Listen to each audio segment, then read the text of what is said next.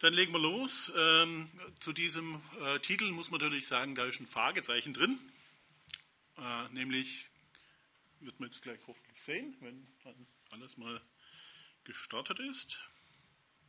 Nämlich das Fragezeichen, ob äh, das, was in den letzten zehn Jahren passiert, äh, auch weiterhin passieren wird, ob äh, die das große Fressen im 3D-Bereich, wo eine Firma die nächste frisst und äh, alle irgendwie ganz groß werden.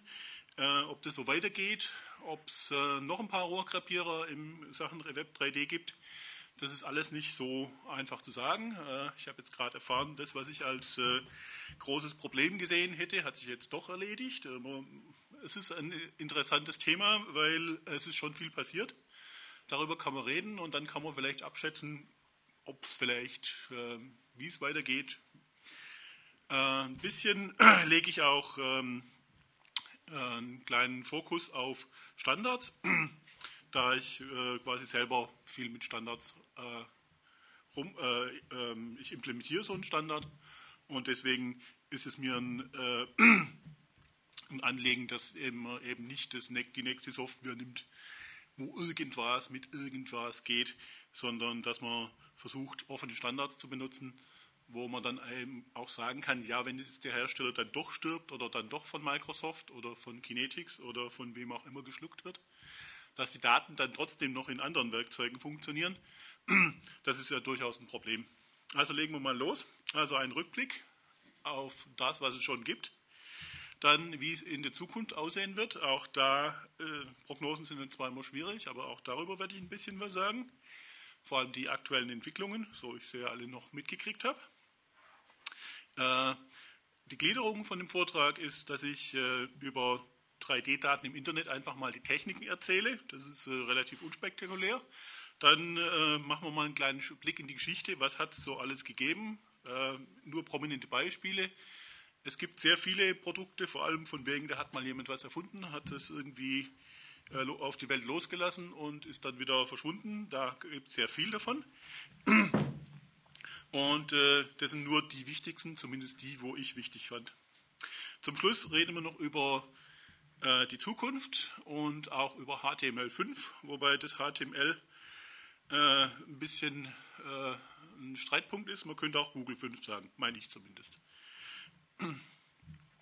Jetzt reden wir ein bisschen über die Technik von, den, von diesem 3D. Was ist eigentlich 3D? Was meine ich damit? Wenn ich 3D sage, äh, im Computer, im Computerspiel zum Beispiel, dann sind es eigentlich eher 2D-Flächen im 3D-Raum. Das heißt, das Männchen im Computerspiel ist hohl, in 99% aller Fälle. Und diese Flächen bestehen häufig aus vielen Dreiecken oder Polygonen. Hier haben wir so einen Kollegen, so ein 3D-Objekt. Und das ist das gleiche 3D-Objekt, nur mit den äh, Begrenzungen der einzelnen äh, Vierecke sind hier, äh, die man hier sehen kann. Es gibt auch Ausnahmen, wo Leute äh, diesen äh, mehr machen als nur 2D-Flächen im 3D-Raum. Das machen im Wesentlichen die Medizintechnik und die Materialuntersuchung. Die arbeiten volumenbasiert. Bei einem Architekten ist es relativ egal, der will nicht in die Backsteine gucken.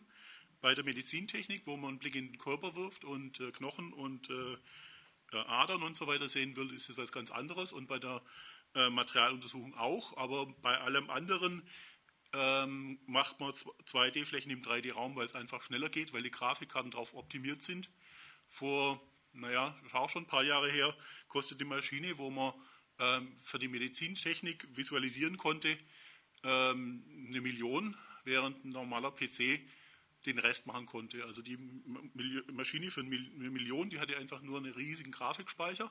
Da konnte man Gigabyte Memory im Grafikspeicher haben. Das hat man heute auch, aber damals hat es eben das tausendfache gekostet oder das zehntausendfache. Äh, wenn man sich die, die 3D-Objekte anguckt, dann sieht man sowas wie eine äh, Oberflächenstruktur und das sind im Prinzip draufgeklebte Bilder, also ganz normale Bilder, die man mit der Videokamera machen kann. Äh, die nennt man Texturen. Und im Netz, wenn ich also Web 3D mache und äh, Texturen ins Internet stelle, dann sollte ich auf die Größe von denen achten, weil Texturen machen oft mehr Informationen aus. Also einfach muss mehr, muss mehr an Texturen übertragen werden als meine 3D-Punkte, meine 3D-Daten selber. Es gibt empfohlene Texturgröße, das ist ganz wichtig, 2 hoch n mal 2 hoch n. Zum Beispiel 512 mal 512, 256 mal 256, 1024 mal 1024. Aber dann wird es schon schwierig, weil bei größeren Texturen kann es sein, dass der Grafikkartentreiber meint, hm, nee, ist mir zu groß, mache ich kleiner. Und da können schon mal 2000 mal 2000, also 2048 mal 2048 ein Problem werden.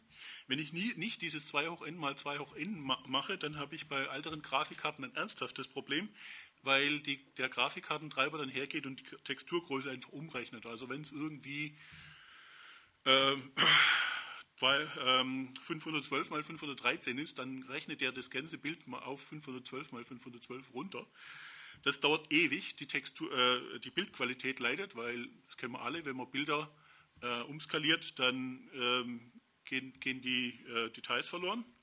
Und deswegen ist es immer noch so, obwohl die Technik schon weiter ist, dass man diese Texturgröße empfehlen sollte. Äh, wenn man sich jetzt überlegt, was mache ich da eigentlich, dann muss man sagen, bei Web 3D werden die Bilder äh, berechnet in dem Augenblick, wo, sie, wo, wo das 3D-Modell ähm, beim, ähm, beim ähm, kleinen Computer, also beim Menschen, der davor sitzt, angekommen ist. Und äh, das ist natürlich Realtime 3D, das heißt, das Bild muss innerhalb von einer 25. Sekunde mindestens, meistens noch ein bisschen mehr, fertig sein, sonst ruckelt es. Äh, diese Offline-Renderer für Trickfilme, wenn ich also sowas wie Toy Story oder Toy Story 2 oder äh, Findet Nemo oder sowas angucke, die machen, äh, die benutzen Offline-Renderer. Da wird an, äh, mit äh, massiv Parallelrechnern, Pixar hatte zum Beispiel lange Zeit den schnellsten Parallel, zivilen Parallel, Parallelrechner überhaupt. Und die rechnen durchaus mehrere Minuten oder sagen auch Stunden an einem einzigen Bild. Eine Stunde rechnen sie nur, wenn es besonders aufwendige Effekte gibt. Das heißt, wenn ich Fotorealismus in äh, Web 3D machen will, dann ist das schwierig oder aufwendig. Auch bei den Computerspielen, die werden zwar immer besser, aber auch da ist der Punkt, ähm, Fotorealismus ist da ein hartes Brot. Ähm, beim Web 3D hat man noch das Problem, dass man alles über die, die, Leitung bringen muss. Das heißt, man kann da nicht so große Texturen reinbauen. Man muss alles ein bisschen sparen. Äh, Fazit, also Web 3D steht im 3D-Computerspiel, sowas wie OpenGL oder Direct 3D, was man unter Windows hat, näher als dem Trickfilm. Man kann aber trotzdem die gleichen Werkzeuge mitverwenden, wenn man jetzt also daran gewohnt ist, dass man alles mit 3D Studio Max oder Maya oder Blender oder Cinema 4D, die typischen ähm, Filmwerkzeuge, Blender vielleicht nicht so typisch, aber es gehört auch in die Kategorie. Äh, wenn man die, die hat, dann kann man die durchaus benutzen, muss allerdings äh, dann sagen, ja, das eine ist besser, das andere schlechter. Die sind äh, beim Schreiben fremder Formate leider nicht so gut wie beim Erzeugen von Filmen, muss man einfach so sagen. Das gilt für, für die alle eigentlich. Und äh, man muss dann sich auch ein bisschen einarbeiten in die Möglichkeiten, die man mit den begrenzten Ressourcen hat. Zum Beispiel, das nennt sich hier Texture Baking. Ich denke, man sieht es hier. Da hat man einfach äh, ein 3D-Modell von einem Hasen. Das ist ein, ein eingescannter Hase, ziemlich bekanntes Modell. Und hat hier einfach eine Textur, so ein, so ein Parkettboden. Und das ist auf einen Würfel geklebt.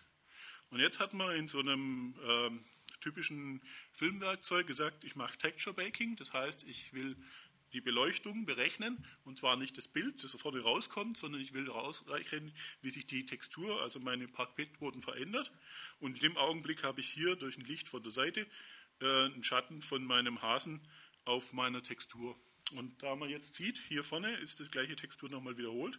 Da sieht man nochmal den Schatten vom Hasen. Das ist einfach, ich habe später einfach diese, diese, diesen veränderten Parkettboden nochmal auf das Objekt geklebt und das geht dann natürlich auch in Web 3D, weil ob, dann, auf dem Bild Licht ist oder nicht, das ist dem Bild gleich. Das braucht die gleiche Zeit. Das nennt sich Texture, äh, Texture Baking, ist einer von so typischen Dingen. Und äh, ein nächster netter Trick ist äh, hier ein bewegter Schatten. Der Schatten bewegt sich halt hier zusammen mit dem Pinguin. Und äh, das ist keine Echtzeit-Schattenberechnung, die es auch gibt, die aufwendig ist, sondern man hat einfach ein schwarzes Objekt das ist symmetrisch, das bewegt man genauso wie das Objekt oben. Und dazwischen ist eine transparente Fläche und hier sehe ich nicht den Schatten, sondern ich sehe einfach den Pinguin in schwarz nochmal äh, ähm, symmetrisch, spiegelsymmetrisch drunter. Und da gibt es sehr viele Möglichkeiten, mit solchen Ressourcen umzugehen. Äh, Shader sind zum Beispiel Möglichkeiten, wo ich auf der Grafikkarte rechne, um zum Beispiel Texturen zu verändern, um ähm, äh, zum Beispiel Unreinheiten auf der Haut oder sowas zu fabrizieren. Und äh, man könnte im Prinzip jetzt ein paar Vorträge über, ähm, über dieses Thema halten und würde trotzdem noch eine Stunde brauchen. Als nächstes will ich de, äh, über was reden, was 3D so interessant macht, nämlich Stereo, Stereoskopie. Hoppla, hoffentlich nicht vertippt. Äh, dabei wird ein 3D-Bild zweimal berechnet, einmal fürs linke Auge, einmal fürs rechte Auge und dargestellt. Das nennt sich Rendern. Dabei wird der Kamerastandpunkt um jeweils um den Augenabstand äh, verschoben, zumindest den durchschnittlichen Augenabstand, 6 cm. Dann wird er noch ein bisschen gedreht, so ein bisschen schielen und notfalls macht man noch, äh, und wenn man es kann, macht man noch eine Scherung. Diese Scherung funktioniert aber nur gut, wenn man weiß, so ungefähr, wo die Position der realen Augen des Betrachters sind, weil sonst funktioniert das Ganze eher komisch, dann hat man so einen seltsamen Eindruck. Wenn man die exakte Perspektive ähm, zum Beispiel bei Architekturanwendungen braucht, dann braucht man so ein, was, was die Augenposition angibt. Das heißt, man nimmt einen sogenannten Head Tracker. Das kann magnetisch funktionieren oder optisch. Das ist einfach üblicherweise die Brille und auf der Brille ist so ein Geweih mit so kleinen Kügelchen. Die Kügelchen sind äh, infrarot hell und äh, entsprechend hat man ein paar Infrarotkameras, die dann quasi aus diesen verschiedenen Bildern von diesen Punkten, die, die dann nicht verdeckt, alle verdeckt sein sollten, äh, einfach ausrechnet, wo ist die Brille gerade im Raum und dann kann man sagen, okay, zwei Zentimeter in der Brille ist das Auge und dann kann ich das perfekt, den, den, die perfekte ähm, Perspektive darstellen. Also in einer Architekturanwendung kann ich dann auch wirklich sehen, wie es aussieht. Während, äh, wenn ich einem Computerspiel irgendwie durch die Räume laufe und mich dann umschaue, dann stelle ich fest, uh, das sieht alles ein bisschen komisch aus, weil bei Computerspielen äh, hat man so einen richtigen Weitwinkel, damit man auch den Gegner schnell sieht. Das heißt, die 3D-Perspektive ist völlig falsch in einem, üblichen Computerspiel, wo man, wo man nichts weiteres tut. Und äh, äh, es gibt äh, von Architekten zum Beispiel solche Vorurteile, ja, äh, Bilder in Computer, alles, alles Schrott.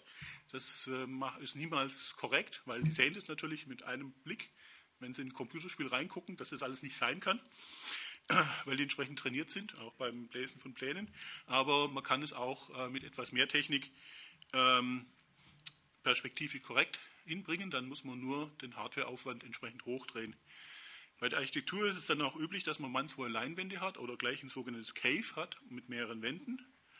Aber auch ohne die Augenposition genau zu wissen, ähm, lässt sich das Gehirn täuschen, im Kino zum Beispiel. Wobei es da natürlich auch klar ist, dass der Mensch, der im Prinzip im Kino an der richtigen Stelle sitzt, ein besseres Bild kriegt als der, der ganz am Rand und ganz vorne sitzt. Weil äh, man kann eben nur eine bestimmte äh, Augenposition ähm, berechnen, für das ist es dann perfekt. Und für alles andere ist es dann so, naja, das Gehirn lässt sich da gut täuschen. Man kann also, man braucht also nicht scheren, man braucht nicht unbedingt äh, den richtigen Augenabstand, von jedem kann man ja nicht, nicht nachmessen, äh, treffen. Äh, das äh, Gehirn ist dann in der Lage, das so als ja, ist 3D irgendwie äh, wahrzunehmen. Und äh, wenn es dann niemand schlecht geworden ist, es gibt diese Simulatorkrankheit, Motion Sickness, dann ist alles in Ordnung gegangen. Die typischen Ausgabemedien für so Stereoskopie ähm, sind Shutterbrille und Monitor, kennt man im Prinzip daheim aus dem, von den besseren Fernsehern.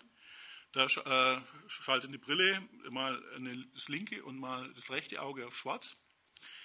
Äh, zwei Beamer und Polarisationsfilter wenn man die richtigen Beamer hat, die LP-Beamer zum Beispiel, die nicht polarisiertes Licht aussenden, kann man einen Polarisationsfilter vorsetzen und sich eine Brille aufsetzen, die auch Polarisationsfilter hat. Und wenn man dann eine Leinwand hat, die diese Polarisation, äh, diese, dieses polarisierte Licht nicht wieder verstreut, dann äh, kann man damit sehr einfach daheim ein 3D-Kino bauen. Es gibt inzwischen auch Autostereoskopie ohne Brille. Das funktioniert im Prinzip so, dass die eine Bildschirmzeile über Umlenkung des Lichts, so, so ungefähr kann man es wie mit dem Doppelspat vorstellen, die, die, linke Zeile geht ans linke Auge, die rechte Zeile geht ins äh, rechte Auge und äh, trotzdem muss man da noch einiges tun. Hier hat man dann mal äh, Web 3D in einem Cave sozusagen, in so einem Mehrwandsystem.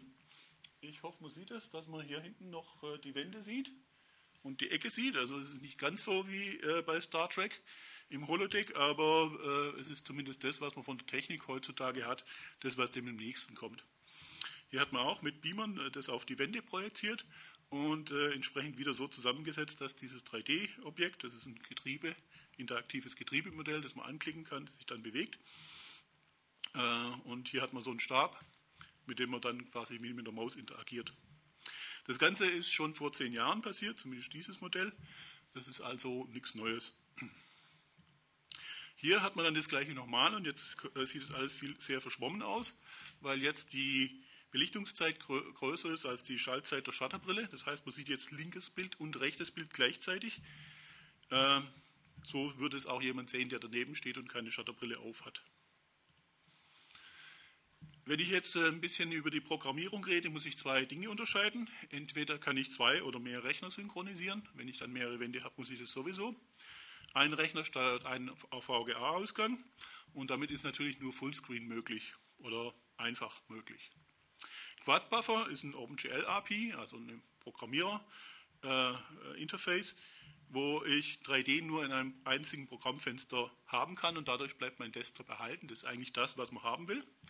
Und äh, die Fernseher machen äh, eigentlich, zumindest die, die meisten, wo man so kennt, machen doppelt so breite oder doppelt so hohe Pixel und benutzen so ein äh, Interlace-Monitorbild, wo man zwei zeitlich versetzte Halbbilder hat. Mal kommt das erste Halbbild, das ist unser Streifen, und äh, da macht man dann das linke Auge zu und rechnet für die linke, äh, präsentiert das Bild für das linke Auge, und im nächsten Augenblick kommt das nächste Halbbild, die anderen Streifen, ähm, und die Shutterbrille schaltet um, und äh, dadurch ähm, kann man auch Stereo machen, das ist billige Stereo sozusagen, und auch das ist im Fullscreen möglich, äh, nur im Fullscreen-Modus einfach möglich und man verliert natürlich Auflösung.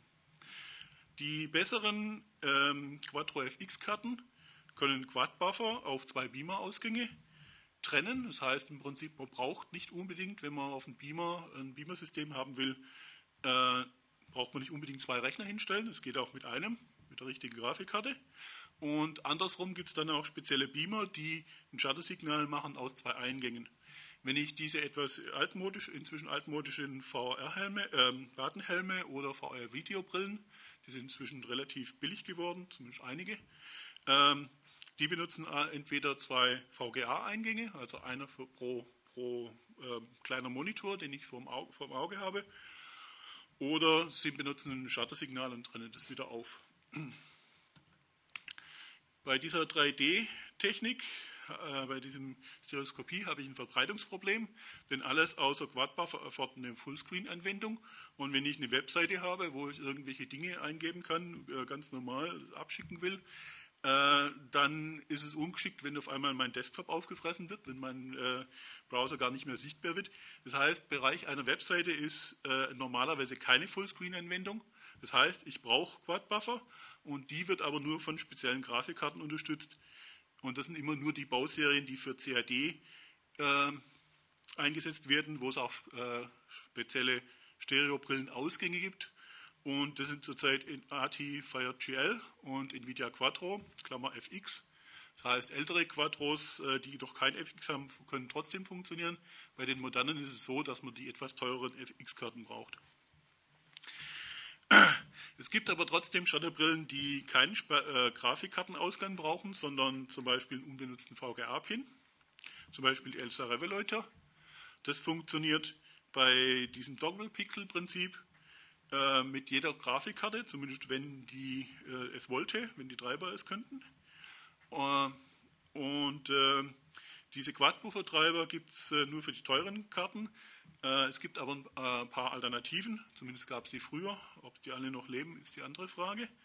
Für ähm, Linux gibt es einen XIG-Server, das heißt im Prinzip einen kommerziellen X-Server, nicht den normalen X-Server, den man da so nimmt, sondern man muss sich einen kaufen. Und äh, der kann dann aber Quad-Buffer für viele Consumer-Karten, also ganz normale AT irgendwas Karten. Das Problem ist, der, dieser kommerzielle Server ist teurer, als wenn ich die den Preis für eine vernünftige äh, Quattro-Karte hinlege oder eine äh, äh CAD-Grafikkarte. Es gibt NetJuggler, äh, auch unter Linux. Das greift in den GeForce-Treiber ein und steuert dann den seriellen, also den Parallelport an. Und da muss man sich dann wieder einen Shutterbrillen-Ausgang drauflöten. Bei älteren Windows-Versionen gab es auch ein Softquadro. Ich weiß nicht, ob das Projekt noch gibt. Da äh, schummelt man ein bisschen und nimmt eine normale, billige NVIDIA GeForce Grafikkarte und biegt dem äh, Treiber bei, das wäre jetzt eine Quattro und dann funktionieren auch ähm, äh, Grafikkarten, die überhaupt nie äh, von einer Quattro-Karte angesteuert werden können. Zum Beispiel diese alte Asus-Brille, die konnte man mit diesem Trick betreiben. Hier sieht man dann so eine Elsa-Shutterbrille, die Kabelversion und diesen, diesen VGA-Anschlusskabel. Hier geht das ganz normale VGA, das ganz normale VGA-Anschluss, nur der, der, unbenutzte Pin. Der wird eben dann rausgeführt auf diesen Zweig und in diesem Zweig geht es dann in die, äh, in die Shutterbrille. Ähm, es gibt keine von diesen Billigtreibern mehr seit Windows 2000, also Microsoft war mal wieder dagegen oder die Firma. Äh, bei Asus ging es auch nicht weiter, also irgendwie hat sich das totgelaufen. Und äh, trotzdem wird äh, diese Brille heute immer noch von den NVIDIA Quattro-Treibern unterstützt. Also wenn ich eine neue Quattro-Treiberkarte habe, ich benutze es selber daheim, dann funktioniert es unter Linux und unter Windows problemlos ähm, mit dieser mit dieser alten äh, Brille. Heutzutage gibt es die Nvidia Envision oder 3D Vision 2, das ist die neue. Die wird über USB angesteuert. Äh, die kostet ein bisschen mehr, 90 oder 200 Euro, je nachdem, ob ich sie mit Kabel oder mit Emitter nehme. Emitter ist einfach nur ein Licht, das blinkt, wo, wo die dann, Brille dann weiß, ob sie umschalten muss. Und das geht meines Wissens nur unter Windows. So, das war die eine Technik, also die, die hardware-nahe Technik, von was es bei 3D gibt. Und jetzt kommt ein, ein anderer Punkt, nämlich es gibt zwei Klassen von 3D-Programmen, die im Internet herumschwimmen. Single-User-Systeme, die eigentlich nur einen normalen Webserver brauchen, im äh, Idealfall. Und es gibt Multi-User-Systeme, die brauchen einen speziellen Server im Netz. Verschiedene Benutzer werden üblicherweise als Avatare dargestellt. Also man kann da ein Männchen äh, kapern und mit dem rumrennen und anderen Männchen zuwinken. Und oft wird auch die Autokommunikation zwischen den Benutzern unterstützt, damit man ganz normal miteinander reden kann. Zum Beispiel Open Wonderland Internet, äh, unterstützt das Internet-Telefonprotokoll äh, ZIP. Das heißt, wenn ich entsprechend die äh, Ding mache, dann kann ich mit, jedem andre, mit jemand anderen übers Internet quasi telefonieren und äh, nicht nur zuwinken, sondern auch mit dem ganz normal reden. Es gibt ein paar bekannte Multi-User-Systeme wie Second Life, Open Wonderland. Ich rede noch ein bisschen ausführlicher über die andere. Und es gibt auch diverse Wormel 97 X3D-basierte Multi-Server, Multi-User-Server wie Deep Matrix, VR Space, ABNet und noch ein paar andere. Hier hat man so ein kleines Beispiel für so ein äh, Open Wonderland Multi-User-System. Da ist einfach äh, ein Avatar und hier ist ein anderer Avatar und dann kann man miteinander reden, hier kann man miteinander tippen.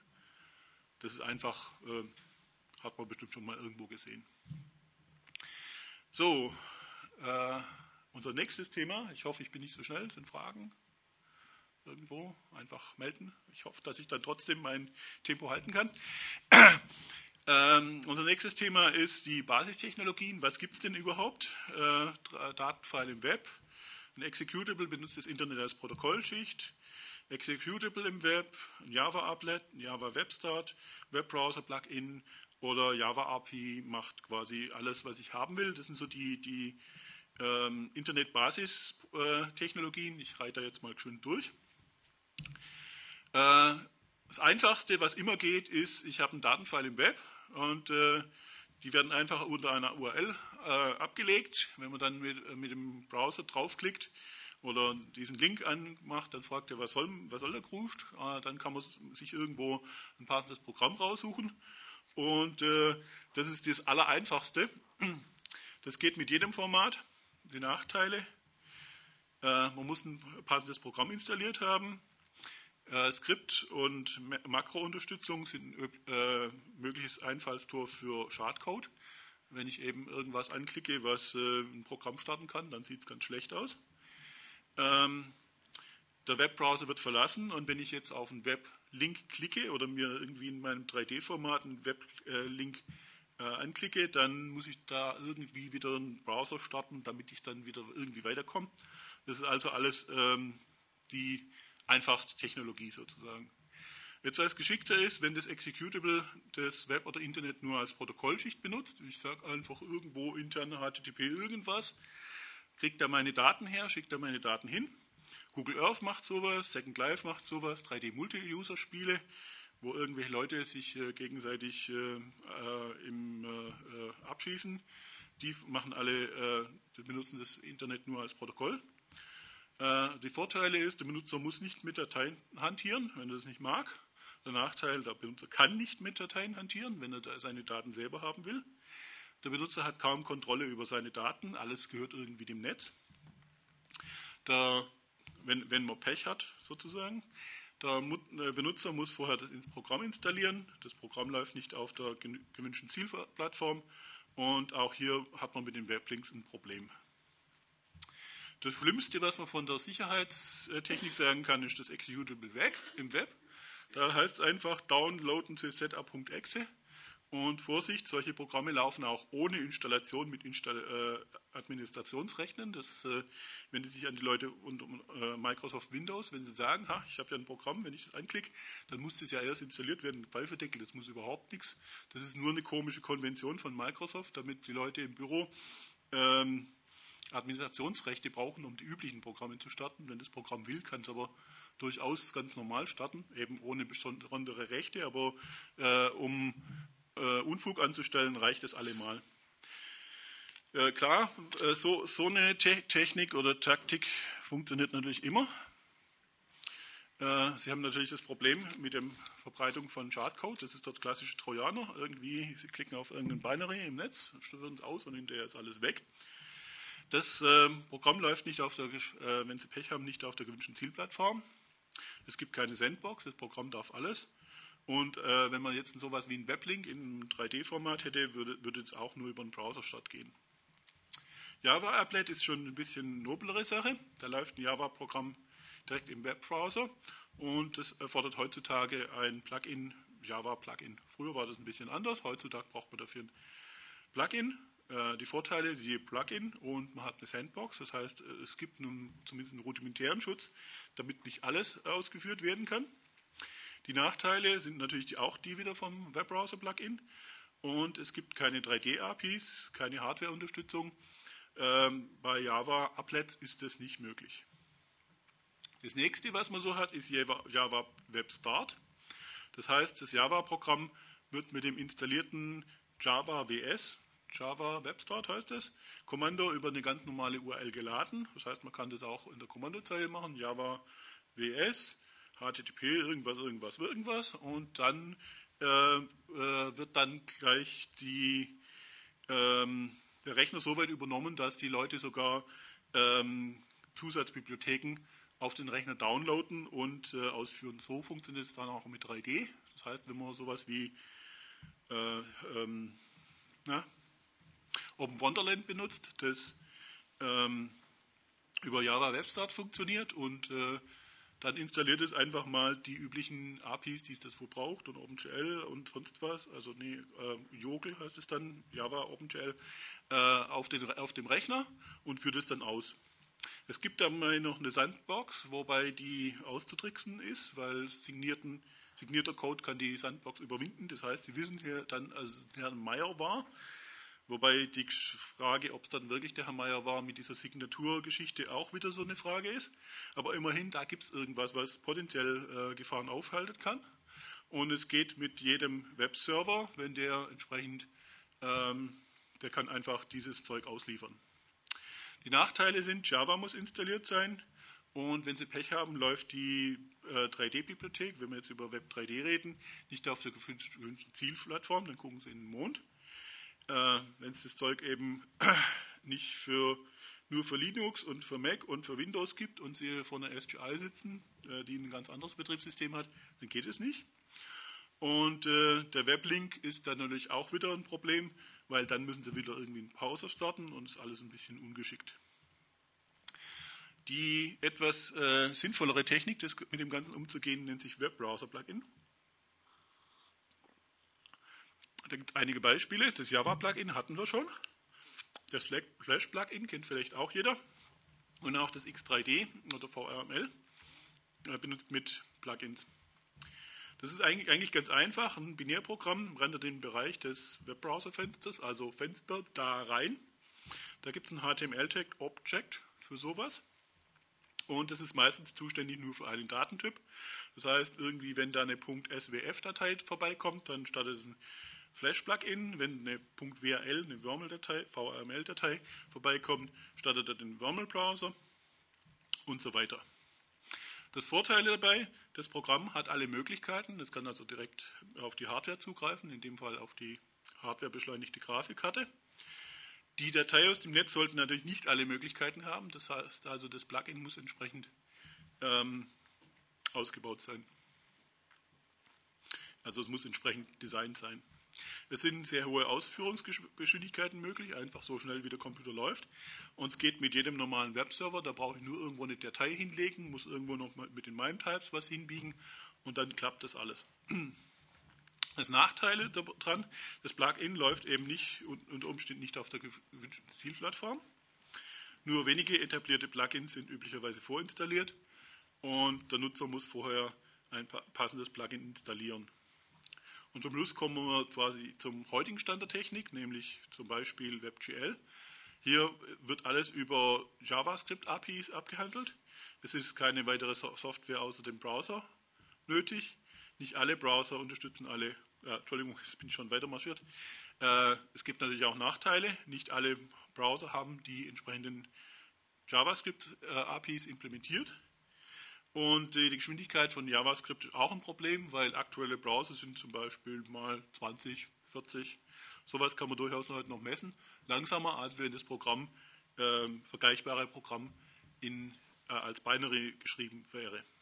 Die werden zwar immer schneller, aber da wachsen die äh, Geschwindigkeitszuwächse auch nicht in den Himmel. Irgendwann mal ähm, muss man sagen, das JavaScript ist eben von seiner Struktur her schon so furchtbar äh, gebaut, dass man ähm, irgendwann mal immer noch eine Dimension langsamer sein wird als, als ein Programm, das äh, hoch optimiert ist. Jetzt gucken wir uns mal an, wie es aussah mit den Grafikkarten im Rückblick. So nach dem Motto, wie schnell ist denn schnell? Äh, das sind alles nur grobe Zahlen äh, und es bezieht sich auf statische 3D-Modelle nicht auf irgendwelche nutzlosen Grafikdemos, sondern wirklich Daten, die man selber so fabrizieren würde. 1991, als man noch einen ganz normalen PC hatte, mit, äh, mit einer 2D-Grafikkarte, konnte man überhaupt keine Polygone darstellen. Äh, damals gab es auch schon 3D-Spiele, wie zum Beispiel Doom 1. Die benutzten aber Rechentricks. Da hat man da, ähm, in Doom 1 konnte man nur deswegen so relativ schnell für die damalige Zeit agieren, weil es da in diesem Programm keine Rampen gab. Alles war ähm, rechtwinklig, also es gibt, gab Treppen, aber niemals Rampen. Und dadurch fiel die Hälfte der Mathematik einfach äh, ähm, schon unter den, äh, fiel einfach weg. Dadurch konnte man so schnell sein. Und die Leute haben sich dann gewundert, ja, ich habe hier ein äh, ähm, 3D-Modell, äh, das will ich darstellen, wenn ich dann eine Architekturanwendung hatte. Und das 3D-Modell war furchtbar langsam, während die 3D-Spiele furchtbar schnell waren. Einfach das 3D-Modell konnte eben nicht wissen, dass äh, wenn das 3D-Modell irgendwo ein schräges Dach hatte bei einer Architektur, dann äh, musste das richtig rechnen, während das 3D-Spiel konnte sich darauf verlassen, dass die Modelle schon so gebaut sind, dass nichts passieren kann. 1996 hatte man dann äh, immerhin schon mal 20.000 Polygone, 20.000 Dinge, das reicht für so 10, 20 Objekte. Und äh, die Wundermaschine, die sowas konnte, war dann, hatte dann die höchste 3D-Leistung seiner Zeit. Das war eine SGI-Maschine, Maximum äh, Impact Grafikkarte und äh, das Ding äh, hatte den Preis einer Luxuslimousine in neu, also so irgendwo so 100.000 D-Mark damals. Damit äh, konnte man im Prinzip alles machen, was man fünf Jahre später auf dem PC machen konnte. Es, hat, es gab nur nicht so viele von den Dingern. 1998 konnten wir so ungefähr 1000 äh, Polygone darstellen. Damals gab es Grafikkarten, wo man äh, eine zweite Grafikkarte nahm und eine zweite Graf äh, einen 3D-Beschleuniger wie den Voodoo 2 einbaute Und der Grafikkarte hat mir gesagt, äh, bitte hier nicht rendern, hier kommt dann später das 3D-Bild. Und da hat sich dann die andere Grafikkarte eingeschaltet. Das ging noch so, dass man die eine Grafikkarte über einen VGA, hat einen VGA-Ausgang, wie jede Grafikkarte, die ganz normale. Und äh, diese Beschleunigerkarte hat einen VGA-Eingang. Da ging das Bild äh, quasi rein und hat dann quasi einen VGA-Ausgang. Da ging es dann zum Monitor. Das hat einfach quasi das Signal modifiziert und durchgegeben. Und so ein Ding konnte immerhin schon mal 1000 Polygone. Das reicht dann für ein nettes Objekt vielleicht. Äh, Im Jahr 2000 kam dann der große Knall. Da kam die erste NVIDIA GeForce Grafikkarte und da konnten wir mal 40.000 Polygone machen. Wenn ich damals eine ganz normale 2D-Grafikkarte hatte, die rein Software gerendert hat, dann war ich bei 5.000 Polygonen. 2004 hatten wir dann 100.000 Polygone mit so einer ganz normalen Grafikkarte und einem normalen PC. Und jetzt kommen wir schon in die Zeit, wo es normal wird. Wenn ich jetzt ein Netbook habe, das jetzt nicht, das noch halbwegs aktuell ist, dann schafft das Ding äh, mit einer Intel Shared Memory Grafik 20.000 Polygone. Also im Prinzip ungefähr das, was die alte SGI äh, 15 Jahre vorher konnte. Naja, 12 Jahre vorher konnte. Und äh, wenn ich ein etwas besseres äh, Gerät hatte mit einer vernünftigen Grafikkarte, dann geht es bei äh, einer Million Polygonen los. Damit kann ich also äh, problemlos arbeiten.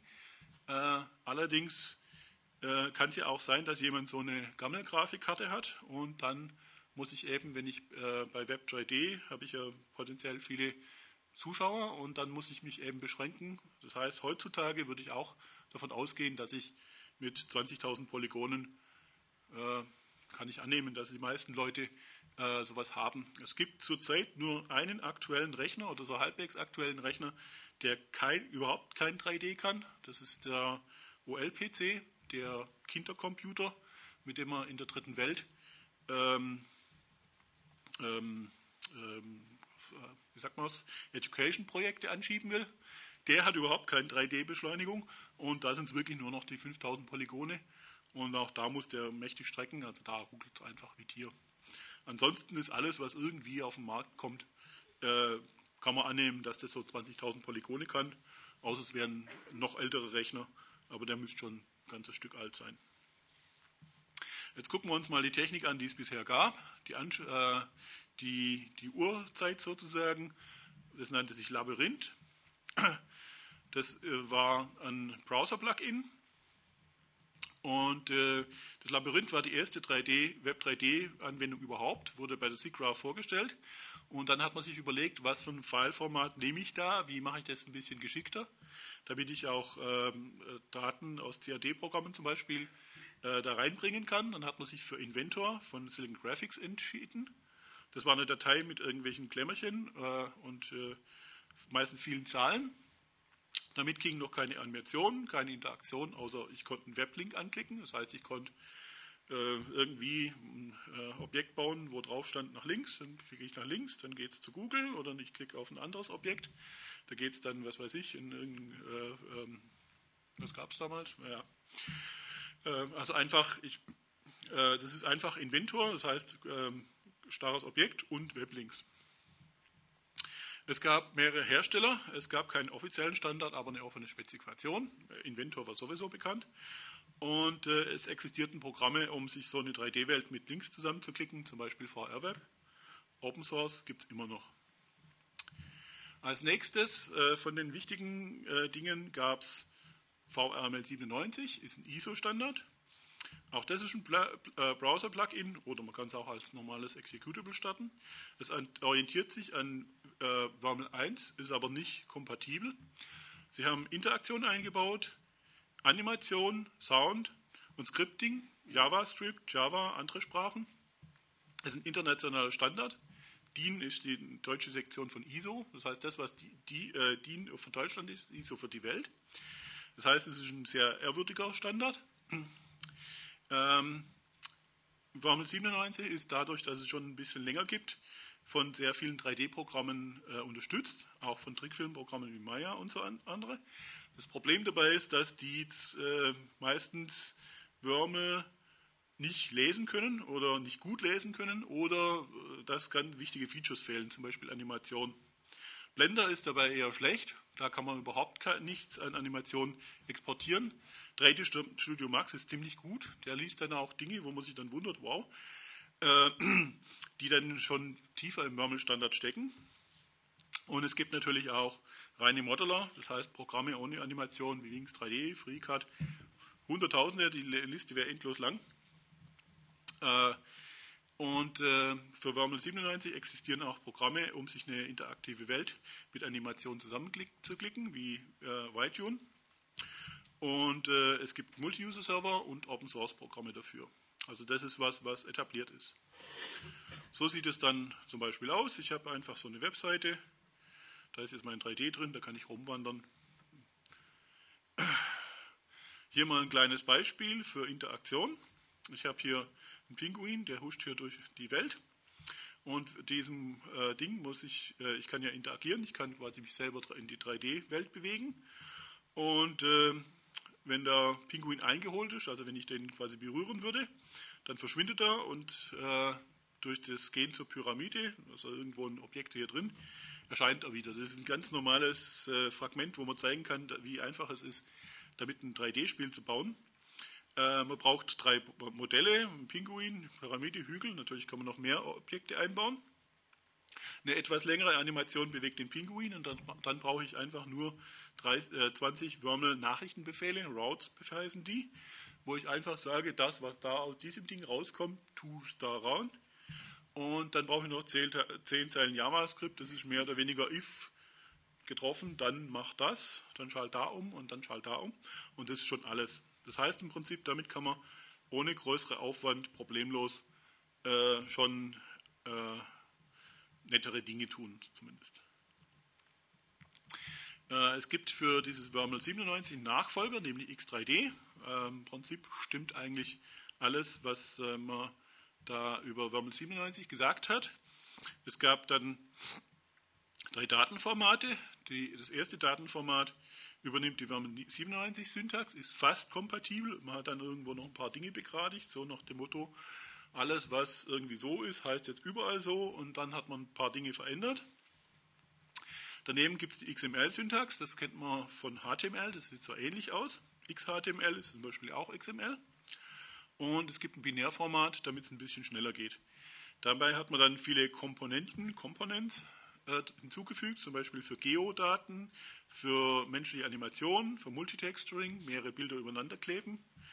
NURBS, ähm, No One Understands Non-Rational, ähm, Non-Uniform Rational B-Splines, also keiner versteht äh, nicht, wie was, Moment, keiner versteht äh, un, nee, um, ungleiche, ungleich gebrochene Bézier-Splines, wobei der Herr Bézier, der Mann ist, der das Zeug nicht erfunden hat, das war ein anderer, aber so kann man bekannt werden.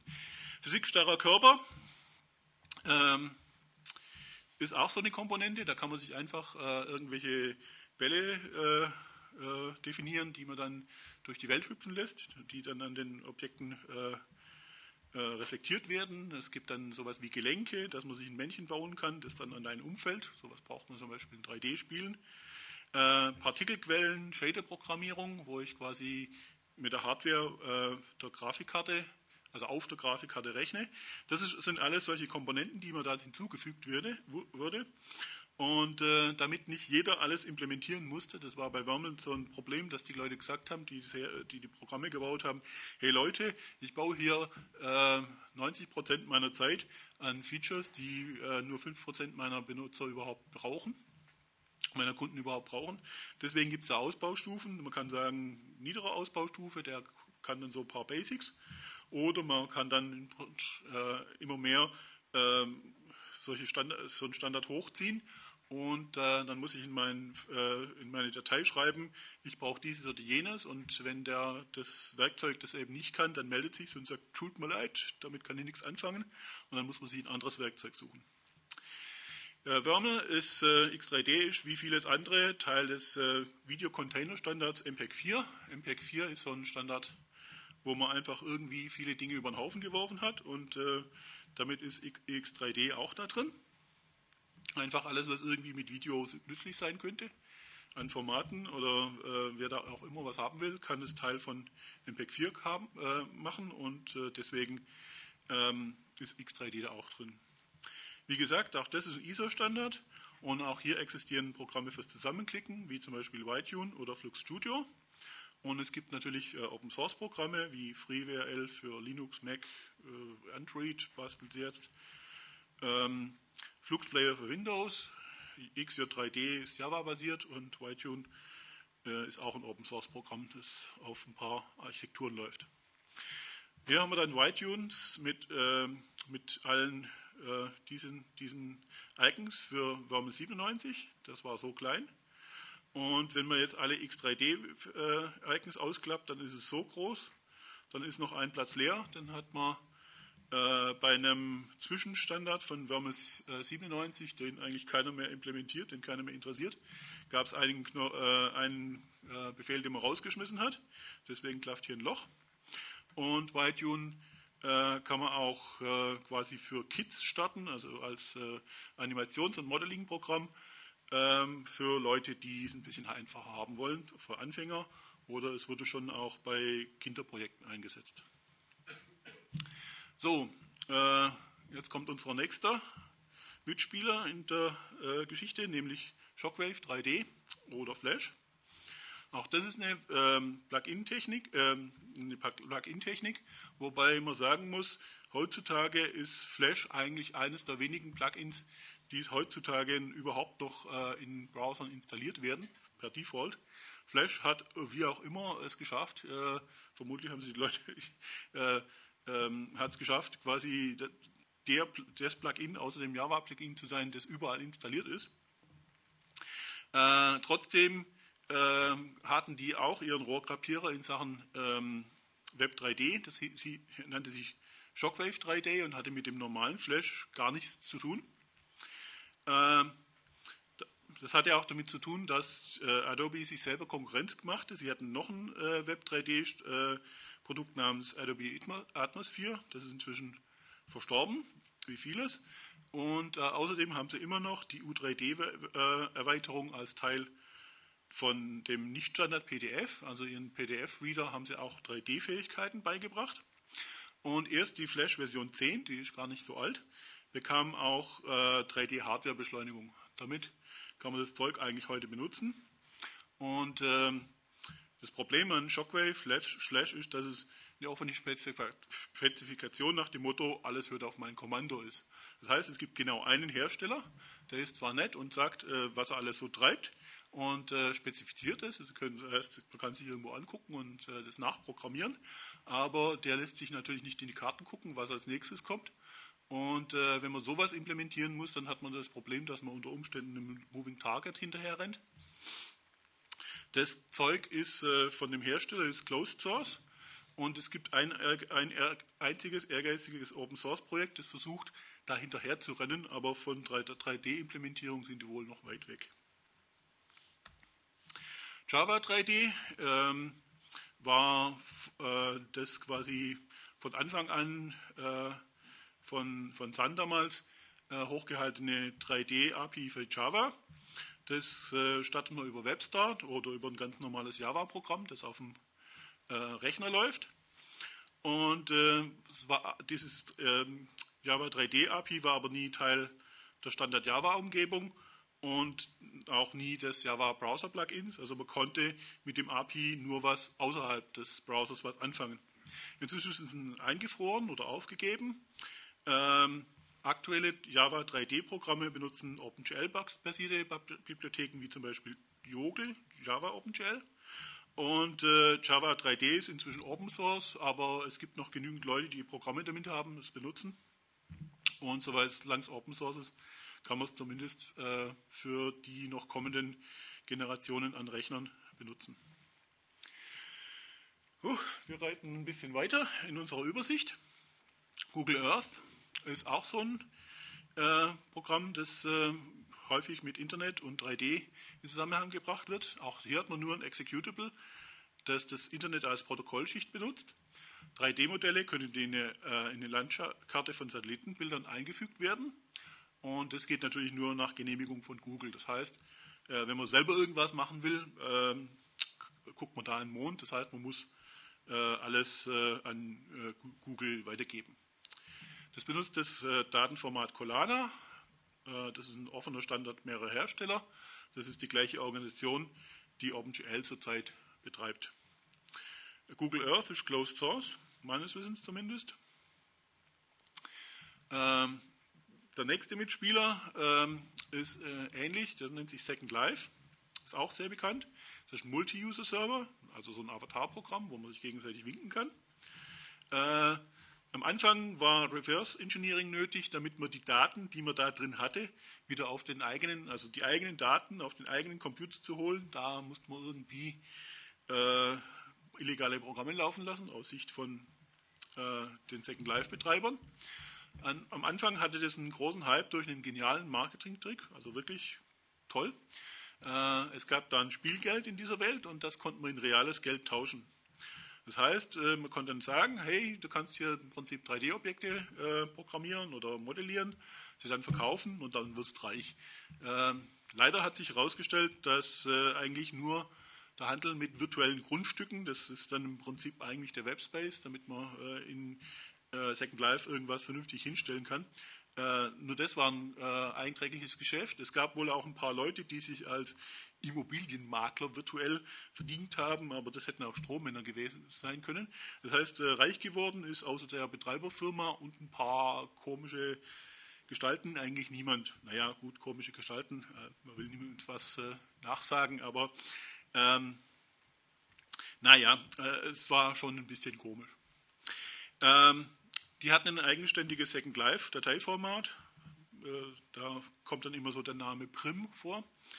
Ähm, inzwischen sind sie so weit, dass sie den Client, also das Programm, mit dem man auf dieses Second Life zugreifen kann, äh, Open Source gemacht haben. Aber der Server, von dem es nur einen Serverpool gibt weltweit, der ist Closed Source und äh, im Prinzip, der darf auch nicht offen sein, weil sonst könnte man sich ja selber Geld backen. Also das Prinzip muss dort sein, dass sie äh, quasi nichts veröffentlichen dürfen.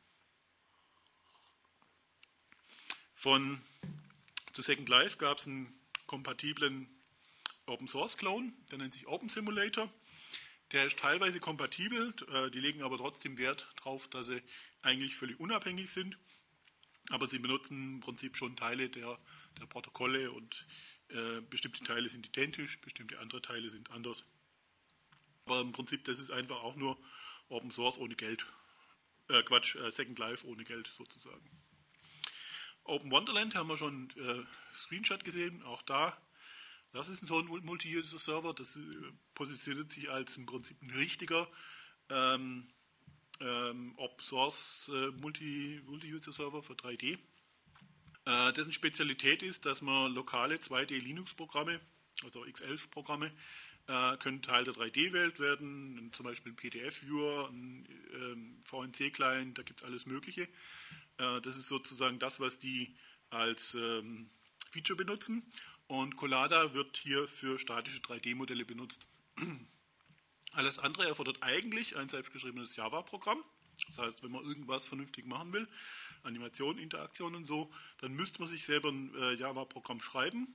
Aber mit dem YTune, das wir auch schon äh, in Sachen VML hatten, kann man äh, quasi interaktive und animierte X3D-Daten als passendes Java-Programm auf äh, Knopfdruck exportieren und dann geht da schon sehr viel. Also Morphing, Animation, Interaktion, äh, ein paar Stellen sind noch ein bisschen wackelig, aber das unterstützt äh, zwar nur einen Teil des X3D-Standards, aber den Vermal 97 Standard irgendwie ganz.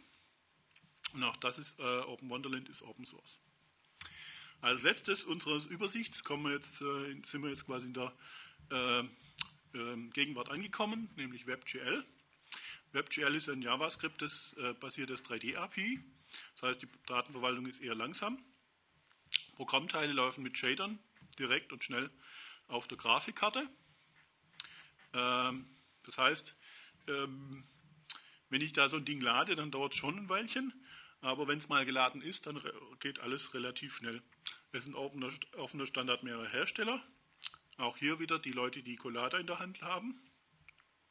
Und es erfindet mindestens OpenGL 2 bzw. OpenGL 2 ES2. Also im Prinzip entweder das normale OpenGL, das moderne, oder das moderne OpenGL für Handys oder sowas. OpenGL ES ist auf ähm, Handys, auf äh, Spielkonsolen sowas äh, implementiert. Das ist das äh, runtergedrehte OpenGL. Äh, WebGL läuft aber nicht auf älteren Grafikkarten, auch wenn die schon Shader könnten, aber im Prinzip alle ein bisschen anders. Und äh, es legt, läuft in der Regel auch nicht auf Bürorechnern. Also Bürorechner heißt ja nichts, dass es da keine vernünftige Grafikkarte drin sind, aber äh, wenn man die falsche Grafikkarte hat, dann läuft eben kein WebGL. Dann heißt eben, Ihr äh, Rechner wird nicht unterstützt, Ihre Grafikkarte. Kaufen Sie sich einen gescheiten Rechner. Inzwischen existieren Lader fürs Collada-Fileformat. Und äh, auch bei WebGL, das sind natürlich Open-Source-Implementierungen, weil die Browserhersteller, die das einbauen müssen, wie Firefox und ähm, ähm, Chrome, Google Chrome, äh, sind natürlich Open-Source-Projekte. Äh, Als allerletztes haben wir X3D Dom, also X3 Dom, spricht sich X3 Dom aus, also X-Freedom soll, man, soll das bedeuten wohl. Ähm, das ist eine Anwendung von WebGL, also diesem JavaScript-API. Das benutzt ähm, WebGL bei, äh, bei Grafikkarten, wo kein WebGL drauf läuft, Flash, also Shock, äh, Shockwave, SWF. Äh, das Dateiformat ist X3D, wobei die quasi fast den niedersten Standardlevel jetzt äh, ähm, erreicht haben. Die basteln noch. Und für das niederste X3D-Profile fällt zum Beispiel noch Multitexturing. Also nicht mehr viel. Es gibt noch kein äh, Scripting und noch keine Interaktion. Animation natürlich schon. Und äh, man kann nur normales Scripting machen oder Interaktion mit äh, HTML oder JavaScript. Das heißt, man kann sich irgendwo eine ganz normale HTML-Seite bauen, die mit JavaScript irgendwas macht und dann quasi Dinge im 3D, äh, in den 3D-Objekten verändern. Das Ganze besteht eigentlich aus zwei Dateien, einer JavaScript-Datei, HTML-Datei und einer CSS-Datei und zusätzlich für die ähm, äh, WebGL-unfähigen äh, Grafikkarten gibt es noch eine Flash-Datei und das Zeug ist schnell, schnell äh, quelloffen und wird auch noch heute entwickelt. So, und jetzt kommen wir schon zur Zukunft. Prognosen, Prognosen sind natürlich besonders schwierig, wenn es um die Zukunft geht, klar. Also ich weiß auch nicht, wie es weitergeht. Bei HTML5 hat man das Problem, dass HTML5 mehr oder weniger dem äh, Google-Chefentwickler gehört. Der macht einen äh, Live-Standard nach seiner Lust und Laune das ist eine offene Spezifikation der Sorte. Alles hört auf mein Kommando. Ein kleines Beispiel, als äh, ähm, HTML5 noch vom W3C äh, mitbeaufsichtigt wurde, hat der gute Mann einfach X3D aus diesem HTML5-Standard gelöscht, hat keinen Bescheid gesagt, war dann einfach weg. Ähm, und inzwischen hat es das W3C, das sind die Leute, die für HTML 4.1, also das äh, aktuelle HTML zuständig sind, also die Websprache des Internet. Äh, die haben es inzwischen auch aufgegeben, auch die machen nicht mehr mit HTML5. Äh, äh, mag, Google machen, was es will. Und die Zukunft von HTML5 wird natürlich wieder interessant. Jetzt, was wird draus, wenn die, wenn die Leute, wenn Google irgendwann mal behauptet, sie wären jetzt soweit, sie wären fertig? Es gibt zwei Möglichkeiten, die ich mir vorstellen kann.